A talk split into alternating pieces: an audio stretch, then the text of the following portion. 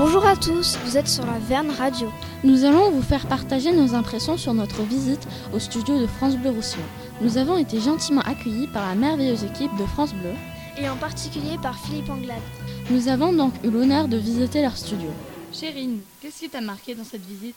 J'ai personnellement été fascinée par le nombre de personnes travaillant pour faire tourner la radio. Et toi Manon?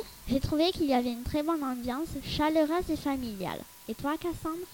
Quand on a assisté à l'émission La Grande Cargolac de Gérard Jacquet, on a découvert que pendant les pubs, les animateurs étaient toujours drôles et faisaient beaucoup de blagues entre eux. Et toi Chloé Qu'est-ce qui t'a marqué? J'ai bien aimé les blagues de Gérard Jacquet. Et toi Paola? Moi, c'est le cerveau de la radio qui m'a le plus marqué. Il y avait plein d'ordinateurs et je m'attendais pas à ce qu'il y en ait autant. Mais ce qu'on a tout retenu, c'est la devise de Philippe Anglade. La radio, ça se pense, ça s'écrit et ça se dit.